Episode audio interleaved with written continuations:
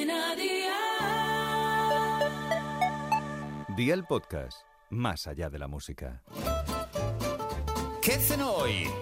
Con Masito. Hola familia, como ya sabéis, algunos al menos, soy fan de las costillas fritas, ya que es una receta que nos hacía muchísimo mi suegra y que ya pudisteis escuchar en este mismo podcast. Hoy os voy a dejar mi versión que no está ni estará en la vida tan rica como lo hacía ella, pero que oye, es resultona. Así que ve por la libertad y toma nota de los ingredientes que te dejo la receta. Un kilo de costillas de cerdo partidas en dos. Especias a tu gusto, por ejemplo, orégano, tomillo, romero, sal y pimienta negra, miel, soja y aceite de oliva virgen extra. ¿Empezamos con la preparación? Pues venga, ¡al!